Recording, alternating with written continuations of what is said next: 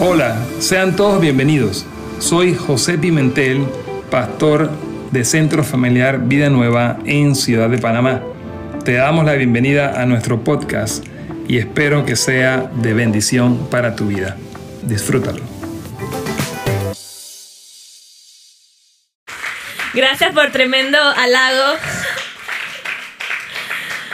Bueno, qué emoción estar con ustedes. Gracias por ese recibimiento que me llena de energía, de fuerza para poder estar compartiendo con ustedes esta mañana. Y bueno, se pueden quedar de pie para orar antes de sentarnos. Señor, yo te doy gracias por que tu Espíritu Santo, como dijeron todos los que han orado, los que han alabado esta mañana, Sabemos que tu Espíritu Santo está aquí esta mañana, porque tu palabra dice que si dos o más de tres están reunidos en tu nombre, tú estás aquí. Y qué alegría poder saber que tu presencia, Jesús, está en este lugar. Te damos las gracias. Yo te pido para que no sea yo la que hable, sino que seas tú el que hable a través de mí. Te pido por cada eh, persona, cada corazón, cada espíritu, cada alma que está en esta tarde, Señor, en esta mañana, en este lugar para que recibamos un toque fresco de tu Espíritu Santo. Sé que no se trata de mí, sino que se trata de ti, Señor. Y yo creo firmemente que tú nos vas a hablar esta mañana y que estás haciendo cosas poderosas en Panamá, en Israel, en las naciones de la tierra. Y sé que tú vas a hacer que salgamos de aquí como nunca antes. Te pido esto en el nombre de Jesús. Amén. Bueno familia, creo que no sé si hace un mes y medio, ya casi un mes y medio, yo tuve la oportunidad de predicar por primera vez en este local y no sé, creo que muchos estaban en el retiro de parejas, otros estaban de pronto aquí, otros de pronto lo escucharon por YouTube y en aquel momento yo tuve la oportunidad de predicar de algo que Dios me estaba hablando a mi corazón muy fuerte, que era ser impregnados por la eternidad. Pero esta mañana voy a contar un par de cosas que han estado sucediendo en mi persona. Ya de pronto muchos saben, pero creo que tengo esa inquietud de compartir con ustedes lo que Dios está haciendo en Panamá, lo que está haciendo en Israel. Saludamos a los que están en Israel y lo que sé que está haciendo en sus vidas también. Y bueno, como dije, hace un mes y medio yo prediqué de la eternidad, prediqué la diferencia entre Salomón, entre Pablo, y predicaba acerca de la importancia de tener una visión, una perspectiva puesta en lo eterno. Y me da risa porque uno predica con su vida. Entonces a veces uno predica y uno está hablando y uno no sabe que eso que estás predicando te va a pasar justo después. Y yo hablaba acerca de 2 de Corintios 4, del 17 al 18, si me lo pueden poner, que dice, pues los sufrimientos ligeros y efímeros que ahora padecemos producen una gloria eterna que vale muchísimo más que todo sufrimiento. Así que no nos fijamos en lo visible, sino en lo invisible, ya que lo que se ve es pasajero, mientras que lo que no se ve es eterno. Y creo que esta palabra yo la procesé y la hablé y la hablé y la mencioné esa vez, pero justo después, para los que no saben, esa vez que prediqué fue el 25 de septiembre, justo los días anteriores yo estuve en el hospital, me intoxiqué y resulta que la medicina que me pusieron me dio alergia y casi me mueres de la alergia y bueno, todo un, todo un drama. Pero luego de eso, es como que yo he visto muchos atentados cada vez que Dios quiere hacer algo, viene algo.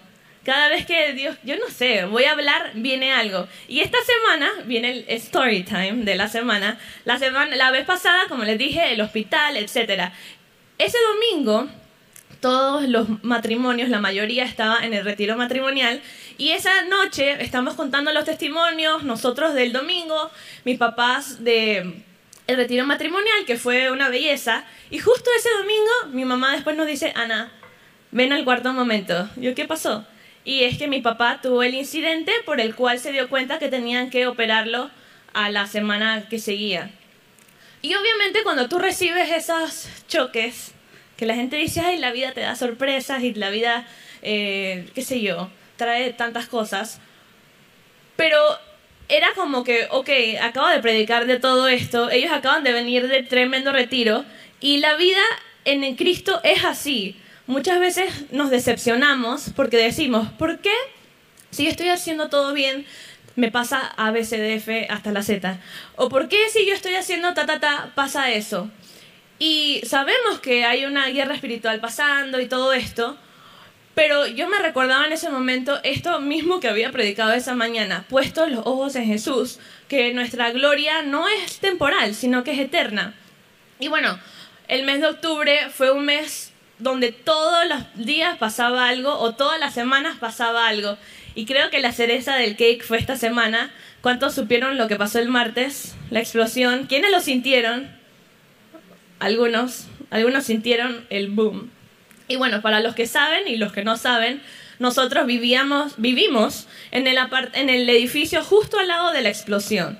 O sea, el edificio urbana queda a la derecha y el nuestro queda a la izquierda. O sea, literalmente, qué sé yo, la distancia es de aquí más corta que de aquí a esa puerta. O sea, es al lado. Y a las 7 y 19 de la mañana, yo estaba medio dormida, estábamos todos como en ese, esa transición de despertarnos. Y yo estaba dormida y ¡pah! Suena horrible. O sea, yo creo que esa es la experiencia más terrible que yo he sentido si lo hablamos en términos físicos. Fue como la incertidumbre, tú no sabías si era una explosión, tú no sabías si era un terremoto. Recuerden que hubo un temblor hace un par de semanas. Y claro, cuando pasa eso, salimos corriendo, vamos donde mis papás, ¿qué está pasando? Etcétera. Vemos a, la, a la, ventana, eh, vemos a un montón de gente mirando para acá. Y claro, como estamos ahí, no sabemos qué está pasando. Vamos a la sala, veo el, en la sala está de nuestro edificio, podemos ver el área social, la piscina llena de vidrios, llena de marcos, de ventanas, y obviamente te empieza como a comer la incertidumbre que tú no sabes qué está pasando. Y bueno, ahí oramos de una vez, Señor, toma control, sabemos que tiene el control, pero nosotros, imagínense, estábamos en el piso, piso 24, se sintió todo, o sea, como si lo hubiéramos vivido al lado, y nosotros, bien confiados, no le pasó absolutamente nada a nuestro apartamento. A nosotros hasta nos dio tiempo de bañarnos, con eso le digo todo. Cuando, obviamente, baño de 30 segundos. Pero cuando, bueno, vamos, corre, mi papá, rápido, ustedes no saben cuándo vuelven, hagan las maletas, hicimos una mochilita rápida. Salimos y justo están los bomberos tocando la puerta, rompiendo puertas, bajamos al piso 23 y todo destruido. O sea, todo destruido, las ventanas, las puertas tumbadas, eh, los bomberos sacando a viejitas, pobrecitas, las señoras. Eh, había una señora justo en la vecina de abajo. Ella no entendía lo que estaba pasando. Es asiática, así que no entendía nada. Y los bomberos y mi, bueno, mi papá, para que sepan, yo creo que todos saben, recién operado.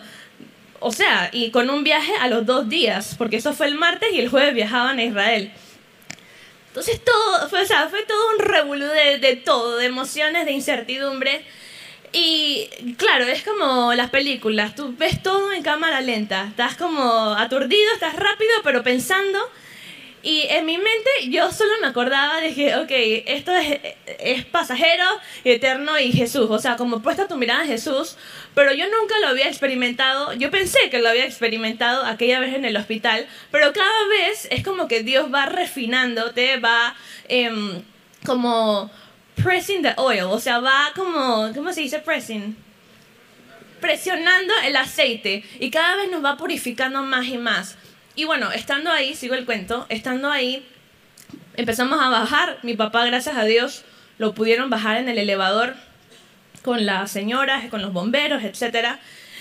Y Marta y yo y mi mamá sí fuimos por las escaleras y eso era como 9-11, tal cual, como el 9-11, el incidente que pasó en Nueva York, totalmente, o sea, lleno de escombros, iba bajando y entonces de un lado tenías puertas rotas, puertas tumbadas, de otro lado veías sangre, como gotas de sangre en, en, el, en los pasillos, y, y, es como que, ¿sabes? Estás como en ese aire, en esa adrenalina, y vamos bajando y bajando, y lo mismo, o sea, el área social totalmente reventada, los vidrios por todos lados, y nosotros éramos de los últimos, claro, porque como estábamos allá y no había pasado tanta cosa en nuestro apartamento, no habíamos como realizado la magnitud del asunto.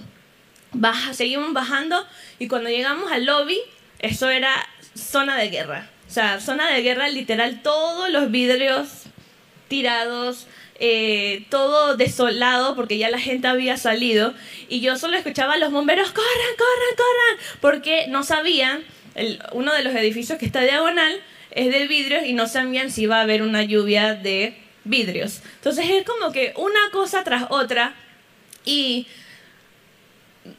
digo, somos humanos y en esa situación podemos pensar, para, ¿por qué está pasando eso? O podemos pensar, ¿para qué está pasando eso? Obviamente, tú estás en la adrenalina y ya uno ni sabe lo que está pasando. Nosotros logramos sacar el carro. Todo fue un milagro y todo el mundo sigue el día, ¿no? Vamos, bla, bla. Todos los vecinos alterados, todo el mundo alterado, nadie sabe qué está pasando. Y para nosotros, pues compartir con los vecinos, todo el mundo nos seguía diciendo, ¿cómo no les pasó nada? Como no pasó absolutamente nada, creo que son 80 o 90 apartamentos y somos de los únicos de los que no le pasó absolutamente nada. O sea, para mí eso es un testimonio de que no pasó nada. Y, y pues seguimos, eso fue todo el día, ¿no? Todo el día escuchando la gente de que cómo no les pasó nada. Y nos contaban del piso 15 cómo explotó totalmente la, o sea, mm, nuestro apartamento está rodeado de ventanas. La sala es totalmente un ventanal, igual los cuartos, ventana. Y en el piso 15, la ventana explotó, ¡pum! Y dice que el de una de las entidades que estaba revisando y todo, dice, señora, le dice a la señora que vive ahí, le dice, señora, ¿por cómo? Mire, mire esto que está pasando aquí. Era como el marco, de que este marco no es de su edificio, este marco es del urbana del que explotó. Y en ese cuarto vivía, o sea, el hijo de esta señora tiene 15 años y es inválido. Y al niño no le tocó nada y ellos también son cristianos. Y ella lloraba de que, wow, esto es un milagro, esto es un milagro. Obviamente nosotros también llorábamos porque es como, qué locura que en verdad no le pasó nada a los que aman a Dios, todo ayuda para bien.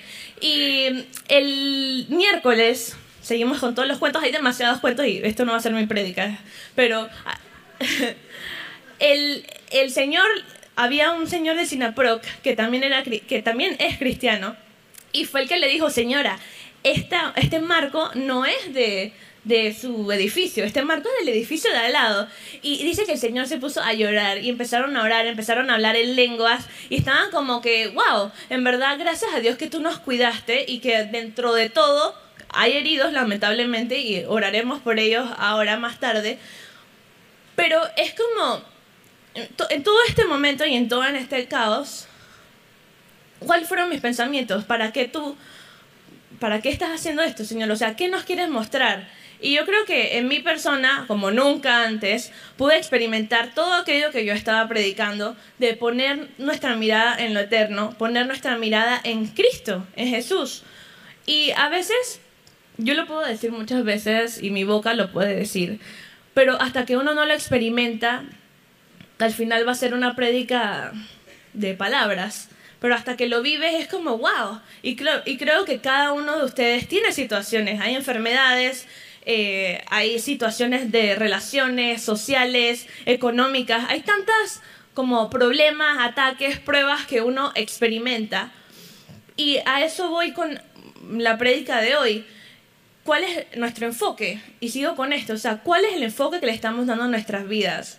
Y yo creo que para nosotros ese día fue caótico y ese día es como que, creo que para mí, primero de noviembre, mes de la patria, siempre va a ser recordado como un día donde aprendí a depender de Dios como nunca antes. Siento que todos pudimos aprender eso y aún los que no estuvieron ahí, porque creo que han escuchado nuestros testimonios, al, salimos de eso, Tito y mi mamá pudieron subir literal con casco y toda la cosa con los bomberos a rescatar cosas porque encima se iban los dos días y no estaban dejando sacar maletas. Milagrosamente lo lograron.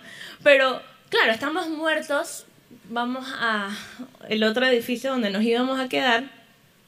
¿Y qué pasa ese día? ya uno jurando que ya todo había pasado la tormenta, ¿no?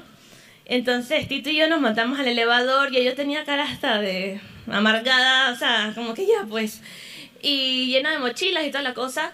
Y en eso íbamos para el piso 46 y estamos en el 36 y eso fue horrible. Yo me agarré eh, de Tito y solo empezamos a clamar. Literal, Señor, en tu nombre, Jesús, por favor, sálvanos. Yo empecé a llorar porque es como una tras otra. Y, y, eso, y fue en caída libre. Ojo, no fue. Yo, yo vivía antes en un edificio donde siempre se trababa muchas veces. Y yo estoy acostumbrada a eso y no me daba miedo. Pero no es que se trabó el elevador, es que el, elevador se trabó y va. Empiezas a bajar como montaña rusa. Estábamos en el 36 y quedó en el 25. O sea, eso fueron 10 pisos de caída libre.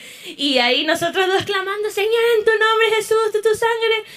Y Tito y yo, hablando después, decíamos, no en broma, en serio, que sentimos la muerte y sentíamos ese ataque de que ah, no sé qué va a pasar, pero yo confío en ti. Literalmente es como dependencia de Dios al, al 100%.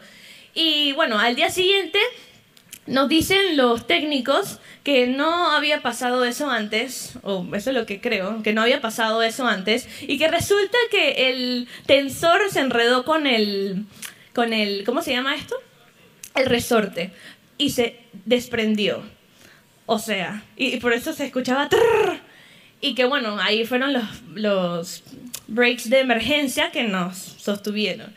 Pero igual es como, esa noche llegamos y yo solo lloraba porque es como que, Señor, ¿qué quieres con nosotras? ¿Qué está pasando?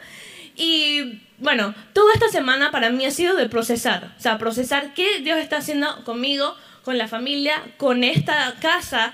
Y a los dos días, bueno, gracias a Dios, el, los del Israel se pudieron ir, todo lindo. Y para mí estos días han sido de descanso, pero a la misma vez es como que hay una razón por la cual esto está pasando. O sea, yo sé que Dios tiene grandes cosas con nosotros y yo creo que algo que a mí Dios me habló muy fuerte es que nada ni nada nos va a separar de Él. Y no solo eso, sino que nada ni nadie va a poder parar lo que Dios está haciendo en nuestras vidas.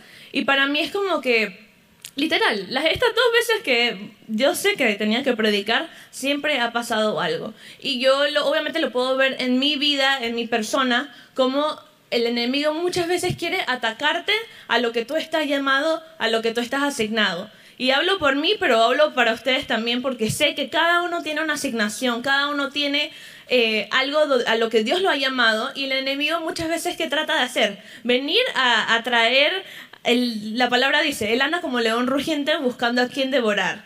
Y anda ahí, como al acecho. Y al final, ¿qué nos toca hacer a nosotros? Enfocarnos en Cristo, enfocarnos y poner nuestra mirada en Jesús. No solamente hablarlo, no solamente predicarlo, no solamente decirlo en casa de luz, no solamente repetirlo como un mantra, porque no es un mantra, es algo que tú vives. Y quiero leer este versículo que es Hebreos 12, del 1 al 2. Dice, por lo tanto, ya que estamos rodeados por una enorme multitud de testigos de la vida de fe, quitémonos todo peso que nos impida correr, especialmente el pecado que tan fácilmente nos hace tropezar, y corramos con perseverancia la carrera que Dios nos ha puesto por delante. Esto lo hacemos al, al fijar la mirada en Jesús, el campeón que inicia y perfecciona nuestra fe. Debido al gozo que le esperaba, Jesús soportó la cruz, sin importarle la vergüenza que ésta representaba. Ahora está sentado en el lugar de honor junto al trono de Dios. Y cuando, yo creo que ese es un versículo que todos no sabemos, la mayoría hemos escuchado antes, donde es, fija tu mirada en Jesús, el autor y consumador de la fe. Y para mí creo que esto se ha vuelto un rema en estos días, no solamente un versículo más, sino que algo que he podido experimentar y creo que todos aquí eh, de una u otra manera hemos podido experimentar que, hey, yo, como cantábamos, si yo no estoy contigo, no puedo hacer nada. Y muchas veces vivimos tratando de, de nuestras fuerzas, tratar de agradar a Dios o, pensamos que simplemente agradar a Dios es no pecar y ya está. Y claro, aquí lo dice, quiten todo peso que les asedia. Ese día lo podemos experimentar. Si estás bajando 24 pisos, no puedes estar con mil maletas encima. Tienes que ir con lo importante y seguir adelante hacia la meta. Y para mí, algo que Dios me sigue hablando es este de que qué enfoque estás usando en tu vida, con qué perspectiva estamos viendo las cosas. Porque cuando yo soy psicóloga, como lo dijo el tío Roberto, cuando tú estás con alguien, tú haces un diagnóstico. Y yo en mi vida me hago muchos diagnósticos y lo invito a hacerlo también a ustedes. ¿Qué diagnóstico te haces hoy? ¿Estás viendo con una mirada terrenal o con una mirada eterna? Cuando yo lo miro con una mirada terrenal, que lo pude haber hecho este martes, me puedo llenar de ansiedad, de estrés, de depresión, viendo los escombros de todo el mundo y viendo si el edificio de al lado no se cae en el mío y me quedo sin casa. Pero también lo puedo ver del otro punto de vista, de que, hey, Dios me libró. Luz lo contaba, creo que hace un par de semanas, cómo ella ha pasado por muchas cosas y en vez de quejarse, Dios le ha dicho, hey, no te enfoques en lo malo, sino que enfócate en que te estoy librando de muchas otras cosas. O sea, ese día nos, nos pudimos haber muerto fácilmente. Ese día hubiéramos podido sufrir quemados, ese día hubiéramos podido estar todos cortados como pasó, ojo, porque muchos de nuestros vecinos están cortados y 38 puntos, 40 puntos, una creo que ya falleció, lamentablemente, éramos por su familia. Entonces, no lo digo como algo de que, ah, a mí no me pasó nada y a ti sí, porque ese jamás va a ser la perspectiva, sino es de verlo como Dios libra a los que lo aman a Él. Y aun cuando nos pasen cosas, porque ojo, pueden seguir pasando cosas, y ahí viene la cosa, es como, hey, enfoca tu mirada en Cristo, porque Él al final dice que tiene grandes cosas para nosotros. Y yo creo que muchas veces hemos podido, no sé, predicar de lo lindo y todo esto, pero sabemos que hay sufrimientos y sabemos que sufrimientos vienen. Y es como prepararnos. Creo que eso es algo de lo que Dios también me ha estado tocando en mi corazón, que es la perseverancia, que lo dice este versículo. Dice, y corramos con perseverancia la carrera que Dios nos ha puesto por delante. Y Dios también me hablaba de que somos peregrinos y extranjeros en este mundo. ¿Alguien ha escuchado ese versículo que habla de que en verdad estamos en este mundo temporalmente? Y al final, yo siempre, no siempre, pero la mayoría de las veces, me gusta ver el final de las cosas. Es como que, ok, soy un poco como mi mamá en ese sentido. Yo quiero ver, ok, ¿qué tengo que hacer para llegar allá? ¿Qué tengo que hacer para llegar a estar con Jesús? ¿Qué tengo que hacer para llegar a estar con Cristo? Y creo que una de las cosas que justo antes de estos meses, yo un día hablando con Dios, le decía, o mirando las prédicas y todo esto, que muchas veces los predicadores, o en Casa de Luz, hablamos de que ay, la prueba te, te, muele, la prueba te hace que tú tengas más madurez. Y yo, personalmente, pensaba que Ay, yo no quiero pasar por pruebas porque yo no quiero pasar por dolor. Y siempre pensaba todo lo malo que me podía pasar para estar preparada en mi carne muchas veces de que, ay, yo no quiero pasar por dolor porque, ¿sabes? El afán y el estrés y, ay, ¿qué, qué me va a pasar? Y yo no quiero pasar por eso. Pero es como, creo que eso es algo que les quiero transmitir hoy, de que no, no, nos pongamos a pensar en esas cosas, porque los sufrimientos van a pasar, las pruebas van a venir, pero es como día a día ejercitar nuestra fe, día a día estar dependiendo de Él. Hace un, hace un momento en la reunión de líderes comentaba de todos los días, Señor, dame sabiduría, dame entendimiento para lograr este día y para cumplir la asignación que tú tienes para mí y para Panamá y para cada uno de nosotros. Y Romanos 12.2 dice, no se amolden al mundo actual, sino que sean transformados mediante la renovación de su mente Así podrán comprobar cuál es la voluntad de Dios, buena, agradable y perfecta. Y muchos cristianos han escuchado que transformados significa metamorfo, que es, no es cambiar. Y muchas veces yo creo que yo crecí pensando en eso, ¿no? Ah, tengo que cambiar mi manera de pensar. Si antes pensaba que esto, ahora lo pienso así. Pero no es solamente cambiar en algo que un psicólogo te puede resolver o que te pueden decir que hagas esto, sino que literalmente es transformar nuestra manera de pensar. Y nacemos siendo humanos y muchas veces crecemos estando así, o sea, de una manera y cuando llegamos a Cristo, como que nos choqueamos con nuestro propio ser, con nuestro propio yo, con nuestro propio ego y vemos tantas cosas que en verdad no le agradan a Él. Pero más que no agradarle a Él, es que literalmente Cristo viene y uh, sustituye nuestro chip, sustituye todo. Y cuando yo venía meditando en esto, orando en, ok Dios, ¿qué tú quieres que yo hable? ¿Qué tú quieres que yo predique? Porque yo no quiero venir aquí a hacer un speech, eso ya lo hice mucho en la universidad, y no quiero venir con un paper de voy a leer esto y voy a hacer esto y esto, sino realmente que Dios quiere hablarnos a nosotros que estamos hoy, esta mañana aquí, y aún los que están en la transmisión. Y Dios me hablaba y, y apunté esto que es enfocarte, enamorarte y poner tu mirada en Jesús, te da acceso a tener un enfoque eterno. Porque yo creo que la vez pasada hablé mucho acerca de lo eterno y eterno, pero yo me preguntaba a mí misma, ¿cómo yo llego a eso? ¿Cómo yo llego a tener una perspectiva eterna? ¿Qué es eso de eterno, incluso? Porque a veces puede sonar muy filosófico. Pero al final Dios me hablaba de eso, o sea, poner nuestra mirada en Él, enamorarme más de Jesús, que Juan Pablo siempre lo dice. ¿Qué estamos haciendo para enamorarnos más de Cristo? Y yo creo que esta semana, y me impresionó que en la reunión de líderes estábamos hablando mucho de lo que está pasando en sus casas de luz. Y creo que hay muchas cosas eh, pasando, enfermedades, problemas, etc. Y yo no sé ustedes, pero yo siento y veo y lo que hablamos es de que están pasando muchas cosas. Creo que todos los días han pasado algo y de pronto te puedes sentir exhausto, de pronto te puedes sentir cansado de que, ay, ya, ya yo ya, ya yo quiero llegar al cielo, Señor, ven rápido, llévame o no. Y, yo pienso que creo que todos hemos pensado eso en algún momento, pero más allá de, de enfocarnos simplemente en que Él venga, con una perspectiva de que, ah, me vas a salvar de todos mis problemas, es que estamos haciendo para que Él venga. Y ahí va este punto que quiero enfocarme hoy también. Cristo murió, resucitó por nosotros, Él quiere que toda la humanidad conozca de Él. Creo que esa es la asignación que tenemos. Y las últimas palabras de Jesús cuando vino a la tierra fueron Hechos 1.8, y quiero que lo lean conmigo, que creo que ya se lo saben. Pueden leerlo conmigo pero recibirán poder cuando el Espíritu Santo descienda sobre ustedes y serán mis testigos y le hablarán a la gente acerca de mí en todas partes, en Jerusalén, por toda Judea, en Samaria y hasta lo último de la tierra. Y pregunto yo a ustedes, y háganse la pregunta, ¿qué estoy haciendo para que se cumpla Hechos 1.8? ¿Cuánto lo estamos cumpliendo? Y cuando Dios me confrontaba con esto, yo pensaba en pues, lo que estoy pasando, en todos los vecinos que están rodeados de mí, como que me rodean.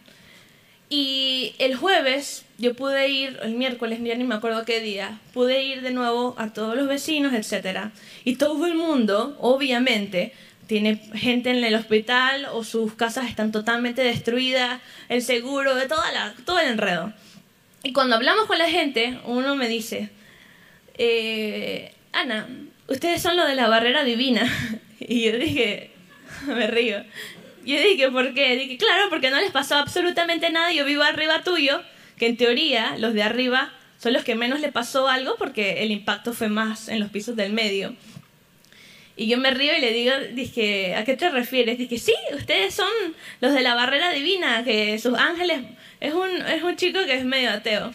Y me dice, sí, que esos ángeles que los cubrieron, bueno, me imagino que lo vas a contar el domingo en la misa, me dice. Y dije, yo dije estás entendido en los tiempos, me dije. A mí me dio risa, pero yo sé que eso es un testimonio porque yo sé que la gente está viendo. Mi mamá decía, este es como en la casa de rap, que no le pasó nada. Y así mismo, literalmente fue así. Eh, y cuando yo pienso, o sea, como les digo, toda esta semana ha sido de procesar cosas. Es como, yo sé que Dios tiene algo con nosotros y, ojo, eso de pronto representa a mi familia, pero representa a todos ustedes. ¿En qué sentido? De que estamos caminando en un mundo que está perdido sin Dios, en donde cada vez las crisis son más fuertes, en los que cada vez pasan más crisis naturales, en las que cada vez todo parece ser que todo se va a dar para, para la porra, para la nada. Y ahí es como creo que Dios nos confronta, o sea, ¿qué estamos haciendo para que Él venga? Porque yo sé que Cristo viene pronto, no sé si ustedes lo creen, que Él viene pronto. Y nos podemos poner a, qué sé yo, a combatir en diferentes ideas, pero ese no es mi punto hoy. Pero sí es que estamos haciendo como iglesia en Panamá, en, los otros países que están representándonos. En octubre celebramos las naciones. ¿Qué estamos haciendo para que Él venga? Y eso es algo que a mí realmente me ha confrontado mucho estas últimas semanas, en este mes caótico, porque ha sido caótico, pero es como el versículo, los versículos se hacen como en vida real, tal cual. Y es como, ok, ese versículo que dice que donde abunda el pecado, sobreabunda la gracia, y donde está la luz, hay oscuridad, donde hay un poquito de luz, brilla. Y eso es lo que yo pude experimentar esta semana. Y en, esa, en, ese, en esa rama de, de palabras de hasta que Él ven hasta que Él venga, ¿cuál es la esperanza que tenemos? ¿Cuál es esta bendita esperanza? Y quiero que leamos Tito 2, 11 al 14. Dice, en verdad Dios ha manifestado a toda la humanidad su gracia, la cual trae salvación, y nos enseña a rechazar la impiedad y las pasiones mundanas. Así podremos vivir en este mundo con dominio propio, justicia y devoción mientras aguardamos la bendita esperanza. ¿Cuál es? Es decir, la gloriosa venida de nuestro gran Dios y Salvador Jesucristo. Él se entregó por nosotros para rescatarnos de toda maldad y purificar para sí un pueblo elegido, dedicado a hacer el bien y quiero que volvamos a leer ese. Dice, la bendita esperanza, es decir, la gloriosa venida de nuestro gran Dios y Salvador Jesucristo. Y yo creo que como nunca antes, todos hemos podido ver en las noticias, en TikTok, en Instagram, en todos lados, que hay tantas cosas pasando. Y muchos podemos decir, ah, es que Cristo viene pronto, ok. Pero ¿en qué, en qué tono le estamos diciendo? Y creo que eso es algo que para mí personalmente me ha estado como Dios tocando mi corazón de que, hey, yo vengo pronto. Alístate porque yo vengo pronto y yo vengo a buscar una iglesia gloriosa, una iglesia sin manchas, una iglesia sin arrugas y que, que nosotros somos la iglesia, nosotros somos el cuerpo.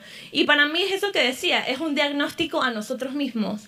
¿Qué estamos haciendo para que Él venga? Y no es nuestras fuerzas, no es, eh, qué sé yo, lo que a usted se le ocurra es realmente en intimidad. ¿Qué estoy haciendo yo en mi intimidad con Él para que Él venga?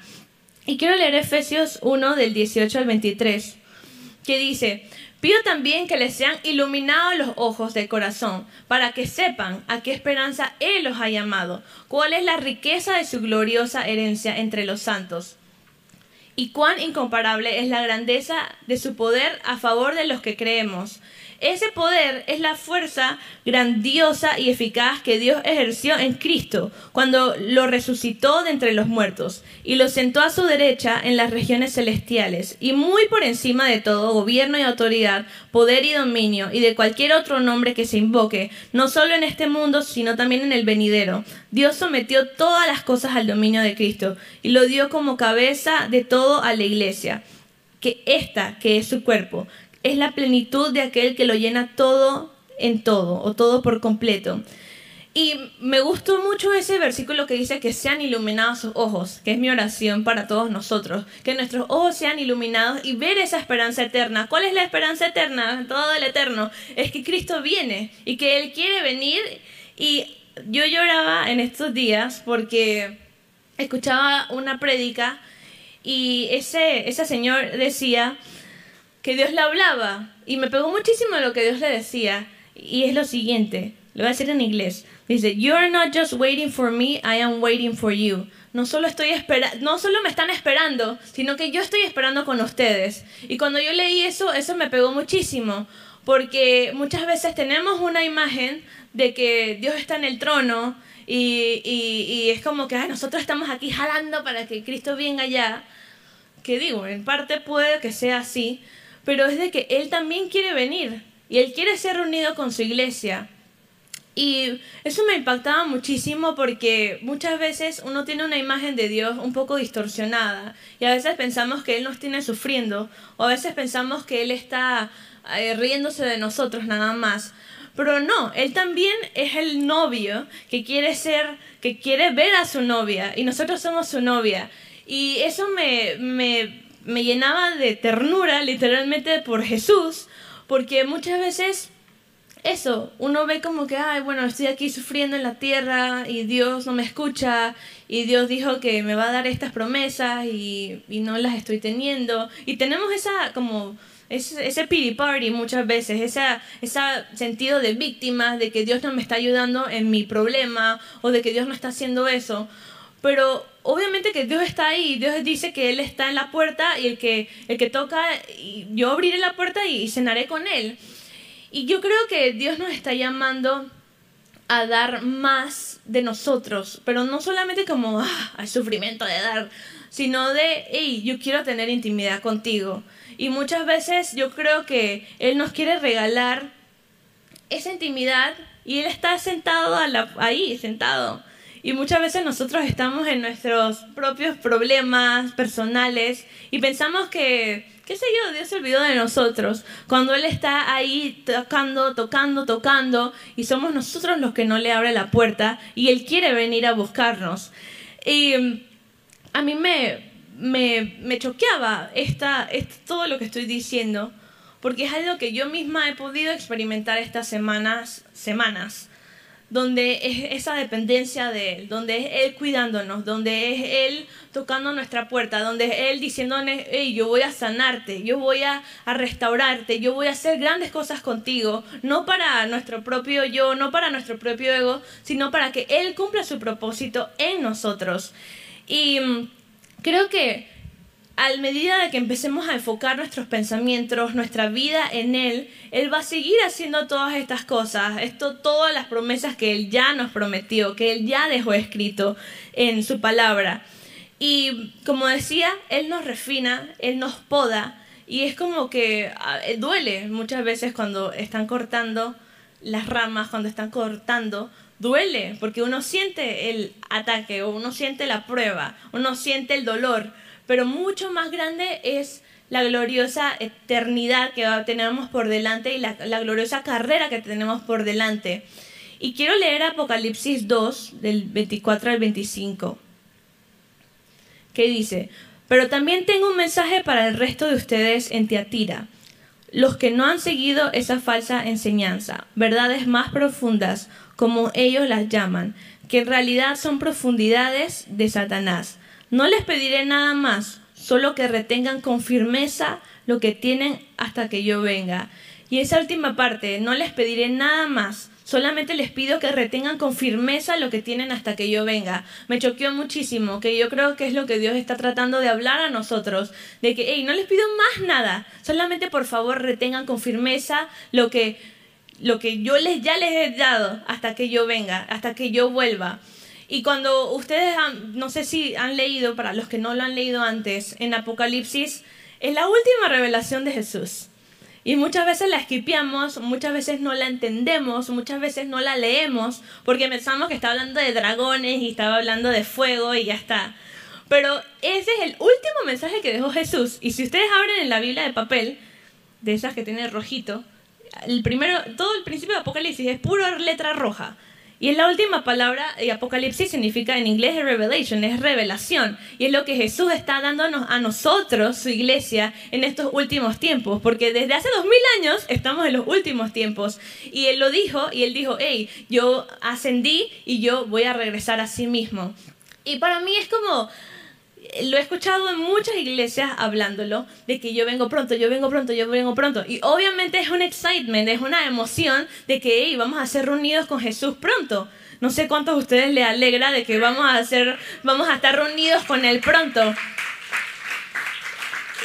Y como dije, cuando leen Apocalipsis van a ver que él los dirige a diferentes iglesias. Primero está en la iglesia de Éfeso, de Esmirna, de la Odisea, etcétera, de Teatira. Y a la de Teatira es donde le dice, hey, no les pediré más nada, solamente les pido que retengan con firmeza lo que ya les dije porque yo vengo pronto. Y yo creo que para mí esa es una de las cosas que más ha estado tocando mi corazón de que yo vengo pronto, yo vengo pronto, no como un mantra o no como, no sé, un escapismo, porque muchas veces lo podemos ver como un escapismo, de que ya vengo pronto, no tengo que hacer más nada en mi vida, chao, me relajo y ya está, me quedo esperando ahí la explosión hasta que él venga. No, es que estamos haciendo para cumplir esa gran comisión El tío Roberto me decía hace un par de días, ustedes han visto la crisis migratoria que está pasando diferentes países, entre ellos Venezuela, y oramos por los venezolanos. Y cuando uno ve todo esto que está pasando, uno dice, ¿y qué estoy haciendo yo? Y a veces nos puede como comer un poco la culpa, pero a veces también nos puede comer lo otro, de que quiero hacer, hacer hacer hacer, y al final no, ese no es el gol. El gol es estar pegados a, a su oído, porque Él nos va a hablar qué tienes que hacer, porque yo creo que cada persona que está aquí tiene una asignación y no está aquí por casualidad, sino que Cristo nos puso en esta tierra con un propósito. Y esto de la gran comisión es otra cosa que es como, hey, ¿qué, ¿qué estamos haciendo para cumplir esta gran comisión de ser testigos?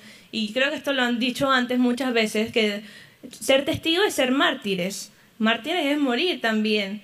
Y de pronto yo no sé si tú y yo vamos a morir en un sentido físico, en un sentido de persecución, de pronto sí, de pronto no, pero lo que sí sé es que estamos muriendo a nuestro propio yo.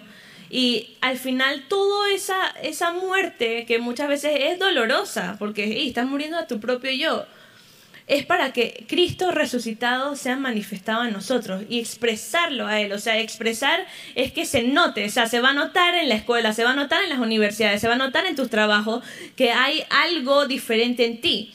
Y creo que eso de pronto les ha pasado bastante, o no sé si bastante, pero les ha pasado en algún momento en donde la gente empieza a notar que hay algo diferente en ti. Y es como aprovechar cada oportunidad. Esta semana la aprovechamos con la tremenda explosión, la gente pudo notar, hey, ¿qué es esa barrera divina? Que yo sé que lo dijeron de relajo, sé que la gente notó algo diferente de por qué no te pasó nada. Y yo sé que, digo, puede ser envidia a veces, pero es en otro contexto. Es que, hey, Dios, hay algo que está pasando en tu vida que yo quiero tener eso. Y al final es aprovechar esas oportunidades para también predicar de su palabra. Y volviendo a acá, el 31 de octubre que fue el, lunes que pasó, yo tuve un tiempo con Dios antes de la explosión y obviamente jamás me imaginé que eso iba a pasar a la mañana siguiente, donde fue, fue muy lindo ese tiempo con Jesús y fue un momento para mí de quebrantarme con Él, porque muchas veces uno habla y uno puede estar predicando y uno puede estar en casa de luz y uno puede hablar y hablar y uno puede ser como que tener mucha presión en, en nuestros hombros de que, bueno, pues tiene la presión de tantas cosas, pero es como esos momentos de intimidad con Jesús son los que nos siguen refinando y los que nos siguen literalmente dando energía para seguir adelante, que es lo que yo creo que Dios quiere hacer con todos ustedes, no solamente conmigo, no solamente con José y Tere, no solamente con los líderes de Casa de Luz, es con cada uno de nosotros, porque todos somos el cuerpo de Cristo. Y creo que esa palabra de perseverar, de tener fe es como algo que repetimos, pero yo creo que es algo que Dios lo está trayendo a, a, la luz. O sea, es como que a todos nos están pasando situaciones, porque todos los días creo que si no son ustedes, el de al lado le está pasando algo y uno queda en shock, como que, oye, ¿qué más va a pasar? ¿Y, ¿Y por qué me está pasando esto? ¿Y por qué? ¿Por qué? ¿Por qué? Pero es eso, o sea, cuando Él regrese, ¿qué va a encontrar Él en la tierra? Va a encontrar quejas, y va a encontrar estrés. De nuestro, estoy hablando todo esto a nosotros. No estoy hablando de los que aún no tienen a Cristo. Estoy hablándonos a nosotros mismos, los que decimos creer en Él, los que decimos que yo creo en Cristo y que yo soy hijo de Dios. Estoy hablándonos a nosotros. Y Dios me decía eso, o sea, cuando yo regrese, voy a encontrar a gente trayendo el cielo a la tierra o gente estresada y, y cansada. Y ojo, es normal que nos cansemos, creo que somos humanos y por eso necesitamos esa dependencia de Él. Pero es como, ¿qué va a encontrar Él cuando Él regrese acá a CFVN? Va a encontrar a una iglesia gloriosa, perseverante, aún en medio de las dificultades, o nos va a encontrar cansados y sin fe y bajoneados. Y yo creo que aún si estás pasando por ese momento donde estás bajoneado, donde estás cansado, yo creo que Dios hoy quiere hacer algo para que nosotros nos levantemos en fe y podamos seguir corriendo con perseverancia, con firmeza hasta que Él venga. Y yo esta mañana, a propósito, quise dejar un tiempo para poder orar, para poder ministrar también, para poder levantar las manos del cansado tal cual como lo dice la palabra, porque muchas veces creo que nuestra vida se vuelve muy monótona y donde muchas veces como que, ay, bueno, vengo a la iglesia, voy a casa de luz, me parece bien, voy al Thanksgiving, voy a los, a los almuerzos congregacionales y todo, pero yo puedo verlo y yo creo que ustedes también lo pueden ver, donde hay un momento en donde nos agotamos, donde ya no tenemos energía, donde ya en verdad es como que se vuelve algo muy, muy rutinario, pero donde yo sé que deep, o sea, muy a lo profundo de nuestro corazón, hay algo que está quemando de que queremos más de Él, queremos más de Jesús y muchas veces no sabemos cómo. Pero yo creo que, volviendo al 31 de octubre, ese lunes, Dios me hablaba mucho de Panamá. Y yo en ese, o sea, yo digo ahora 31 de octubre porque me senté a, ver qué día era ese día. No estaba pensando que el día siguiente era primero de noviembre, ni, ni que era fiestas patrias, ni nada de eso. Y simplemente Dios me hablaba, hey, Panamá, preparan el camino del Señor. ¿What? Y eso de que Juan el Bautista, Juan el Bautista venía a preparar el camino del Señor antes de que Jesús viniera. Y Dios me hablaba mucho de eso. Y Panamá, preparen mi camino, preparan el camino porque yo vengo pronto. Yo vengo pronto, yo vengo pronto, yo vengo pronto. Y es como, al día siguiente pasa la explosión y yo no sabía si era Cristo que venía en la explosión ahí. Pero es dije, bueno, hay que estar listos, hay que tener el pasaporte listo. Mi mamá siempre dice eso. Tengan su pasaporte listo porque yo vengo pronto. Y obviamente hablando de la eternidad y todo esto. Y establezcan mi reino en la tierra. Y yo pienso que muchas veces, como lo he dicho ya toda esta mañana, pensamos que Cristo va a venir y, ya está, y nos va a escapar y, y, ya todo eso. Y yo creo que Él va a venir y va a rescatar a su iglesia. Pero mi punto es que estamos haciendo, y creo que esa es mi invitación esta mañana también, que estamos haciendo hasta que Él venga y que Él nos encuentre como una, una iglesia que está firme y perseverante en que Él va a venir. Y a la misma vez la palabra dice que Él tiene coronas y Él tiene recompensas para todos aquellos que anhelan su venida. Y no es anhelar su venida solamente para tener una corona o para tener un galardón o para tener un premio en el cielo y para no quedarme, como otros dicen, en el chorrillo del cielo. Una vez alguien dijo eso que de verdad que causa mucha gracia. Pero es eso, o sea, ¿qué estamos haciendo? Perseverando y, y luchando incluso para que Él venga. Y yo creo que Él está a la puerta y Él está tocando la puerta de nuestros corazones para invitarnos a, a esa última hora. De pronto estuvimos hace dos mil años en esos últimos tiempos, pero yo no sé si ahorita estamos en la última hora y nosotros lo veremos, o nuestros hijos lo verán, o nuestros nietos lo verán, pero lo que sí sé es que Él invita generación tras generación, Él nos sigue invitando, nos sigue mostrando su fidelidad, nos sigue mostrando todo lo que Él ya ha hecho y que Él, él es muy explícito. O sea, Jesús es muy explícito y en la Biblia Él es, Él todo lo dice. Y eso que dije hace un momento, donde Apocalipsis es su revelación. Y ahí está muy claro que Él va a volver y está todas las profecías que están por cumplirse y que se están cumpliendo.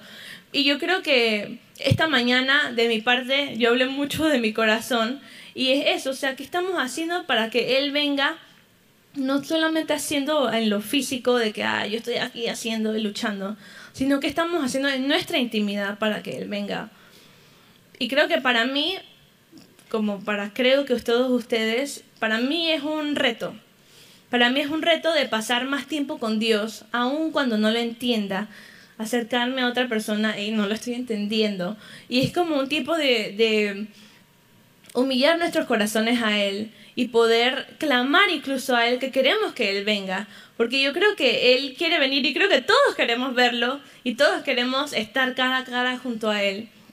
Y yo creo que los de alabanza pueden ir pasando porque yo quiero orar esta mañana por ustedes, por Panamá también, por Israel también, porque para los que no, no sé si muchos sabrán que hay un grupo de personas en Israel. Muchas veces vemos Israel y algunos de pronto amaremos Israel. Sé que la tía Nevis es una, una mujer que ama a Israel y cuando vemos Israel, ¿por qué nos importa tanto Israel? Un país chiquito, un país que sabemos que es tierra santa y todo esto, pero ¿por qué? Y muchas veces no entendemos el porqué de Israel. Pero Israel al final es como un termómetro que va midiendo literal el fin de los tiempos. Y ayer o antes de ayer escuchaba una prédica que hablaba acerca de de Israel y hablaba de cómo el antisemitismo ha aumentado en estos últimos, en, estos últimos años. Y mostraba un video y toda la cosa de cómo han habido millones de cosas pasando en Israel. Y cuando veía eso, obviamente yo sé que mi familia está en Israel y el grupo, un gran grupo de personas están en Israel, yo oraba por los judíos porque al final los judíos son gran parte de lo que va a pasar en el futuro. Y yo creo que todos, quizás algunos conoceremos a judíos, etc. Y es como, es, toda una mezcla de cosas en cómo Él enciende nuestros corazones a, por nosotros mismos, pero también enciende nuestros corazones para los demás. Porque yo creo que cuando empezamos a enamorarnos más de Cristo y de Jesús, no solamente me importa mi vida, sino que me importan los otros. Y yo voy a hacer todo lo posible para que todo el mundo conozca de Él. Y yo quiero esta mañana poder orar, poder también interceder por Panamá, por lo que estamos pasando, por los afectados de la explosión también. Y orar por ustedes porque yo sé que escuchamos en, las reuniones de líderes, escuchamos el clamor que está pasando, escuchamos las enfermedades que están pasando, escuchamos todo lo que está pasando. Y creo que Él nos está invitando a esa última hora, a ese último momento en donde podemos todavía hacer algo por, el, por nuestro Panamá, aún podemos hacer algo por las naciones que nos rodean. Y creo yo que es un momento para poder enfocar nuestra mirada en Cristo y al enfocar nuestra mirada y enamorarnos más de Jesús, eso va a hacer que nos dé un acceso a poder mirar las cosas de una perspectiva eterna. Y al mirarlo a Él, a mirar lo eterno, mis problemas ya no van a ser tan grandes como parecían digo, ustedes lo saben, mi papá hace menos de tres semanas estaba en un hospital y no sabíamos si se iba a, morir, no sabíamos qué era, no sabíamos si iba a desaparecer, no sabíamos nada, es una incertidumbre que uno no sabe. Pero ahí es donde tu fe y nuestra fe es más anclada y donde al final pues, somos refinadas como el oro en el fuego, porque sé que hemos entrado por fuego en estas últimas semanas. Y, cuando creo que todos hemos pasado por fuego como iglesia, como casa, y cuando nuestra mirada sigue siendo enfocada en Él, Él te da la fuerza y Él te da la energía para salir adelante, aun cuando no sabemos qué va a pasar, aun cuando todavía yo no sé cuáles van a ser las cosas que están por pasar esta semana. Y no es como como en, una, en un sentido de víctima de que, ay, pobrecito de nosotros que nos están pasando cosas, sino al final sigue siendo un testimonio, un testimonio de fe, un testimonio de que, hey, sigamos con perseverancia, mirando, la, mirando el final, mirando la meta. Y yo siento que eso es lo que Dios quiere hacer con nosotros esta mañana. Dios quiere seguir eh, dándonos fe para perseverar, como decía ese versículo en Apocalipsis, no les pediré más nada, solo les pido que retengan con firmeza lo que tienen hasta que yo venga. Y yo creo que es un momento donde vamos a orar para que Él pueda darnos esa firmeza, porque no proviene de nosotros, proviene de Él, proviene de su Espíritu Santo, que es el que nos sigue dando esa firmeza. Y yo quiero poder orar esta mañana, pueden levantarse también para orar en el Espíritu y para que Dios levante los pies de los que están cansados. Porque sé que hay muchos que de pronto habrán venido hoy con un diagnóstico, con alguna enfermedad, con algo que de pronto es como ese peso que habla hebreo, con un peso que no me impide estar delante de Él.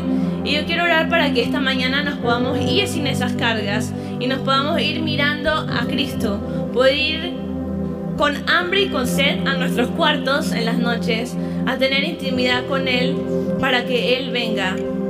Así que vamos a orar. Antes, antes de que ore Ana Raquel, gracias Ana Raquel por abrir tu corazón. Un aplauso para lo que Dios está haciendo en esta casa. Si estás aquí por primera, segunda, tercera vez, no es casualidad.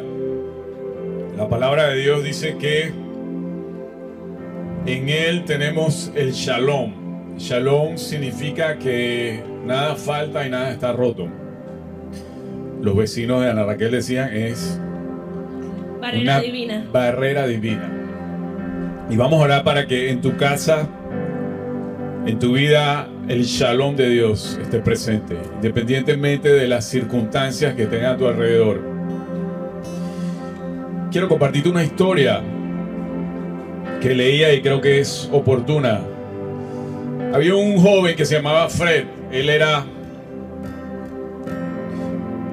él era adicto a la heroína y era un ladrón. Y la familia, una de las familias de sus víctimas, él estando en la cárcel, oraba por él. Por años estuvieron orando por él. A tal punto fue el testimonio de esta familia por él que este joven Fred decidió abrir su corazón y recibir al Señor, estando en la cárcel. En la audiencia de libertad provisional, Fred se paró muy valientemente, aunque quizás si hay algún abogado aquí, no muy sabiamente. Se paró Fred y dijo, miren, fue absuelto por el crimen en el cual había sido puesto preso, pero él dije, yo tengo que confesar que he hecho este, esto, esto y esto. Y creo que como cristiano me toca decir la verdad.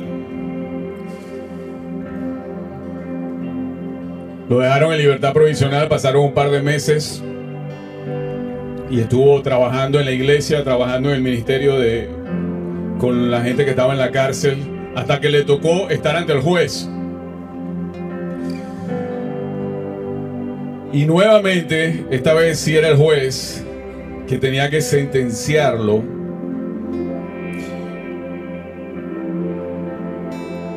Y dice, dio la casualidad de que el caso de frente estaba programado para ser escuchado el lunes de Pascua. El Tribunal Superior de Seattle estaba lleno de amigos, familiares y simpatizantes que ya habían testificado a su favor. Fred había confesado abiertamente su culpabilidad y ahora le dijo al juez, Francis Holman, que estaba dispuesto a aceptar cualquier castigo que el juez considerara apropiado. Porque en cualquier caso, dijo Fred, estoy listo para volver a la prisión y servir a Jesucristo allí. Yo no sé qué es, cuál es tu circunstancia hoy. ¿Cuál es tu realidad? Pero tendremos la valentía que tuvo este joven Fred de enfrentar la verdad, lo que tuviera por delante y asumir las consecuencias. Lo que nos está hablando Ana Raquel hoy. La confianza, ¿dónde está nuestra confianza? El juez se recostó en un sillón alto de cuero y marcó una larga lista de posibles sentencias. Hubo un silencio incómodo y prolongado. Entonces el juez Holman golpeó su mazo y dijo esto al momento de dictar la sentencia. Diez años por cada cargo de robo suspendido. Fred estaría en libertad condicional siempre que continuara en un programa de tratamiento de drogas y restituyera a sus víctimas el 150% de la pérdida. Volvió a mirar a Fred y su rostro aún solemne y le dijo, te despedimos con los mejores deseos. Por un momento nadie se movió. Y esto es lo mejor de la historia. Luego el pastor de Fred se puso de pie de un salto e hizo un gesto hacia la sala del tribunal abarrotada. Y le dijo, pónganse de pie, vamos a alabar al Señor. Y un reportero del Seattle Times capturó lo que vino después todos se pusieron de pie, viejecitas con vestidos de primavera, ex convictos, chicas con jeans, hombres con trajes de negocio, un motociclista con su chaqueta y casco de motociclista, los guardias de la prisión, Y ellos comenzaron a cantar y alabar. Alabado sea Dios de quien fluyen todas las bendiciones. Y el reportero dijo esto. Es la primera vez que en un caso del Tribunal Superior de Seattle se cerraba con una alabanza al Señor. Y antes de orar, vamos a alabar al Señor. Yo no sé cuál es tu circunstancia, pero este joven Fred me dice que tenemos un Dios que está en el cielo, que está en control. No importa lo que esté pasando a tu izquierda y tu derecha, el Señor nos promete que en tu casa, en tu hogar, vamos a tener un shalom. Nada falta y nada está roto, porque nuestra confianza está en la roca. Quiero y no estás solo. Algo que me gustó en una reunión que tuvimos, Vineika nos decía, no estamos solos. El Señor nos pone a correr esta carrera con hermanos y hermanas. Y bienvenidos si estás aquí por primera, segunda, tercera vez o estás aquí cada domingo, como Saúl. Bienvenido, Saúl. No estás solo. Isolina, no estás sola. Estamos contigo. María, no estás sola.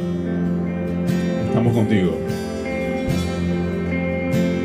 Si no estás cerca de alguien en este momento, te voy a pedir que te pongas y te juntes con alguien y le digas a la persona que está a tu izquierda y a tu derecha, no estás solo. No estás solo, estamos aquí. Y antes de que Ana Raquel ore, vamos a alabar al Señor con toda nuestra fuerza, con todas nuestras almas, con toda nuestra voluntad.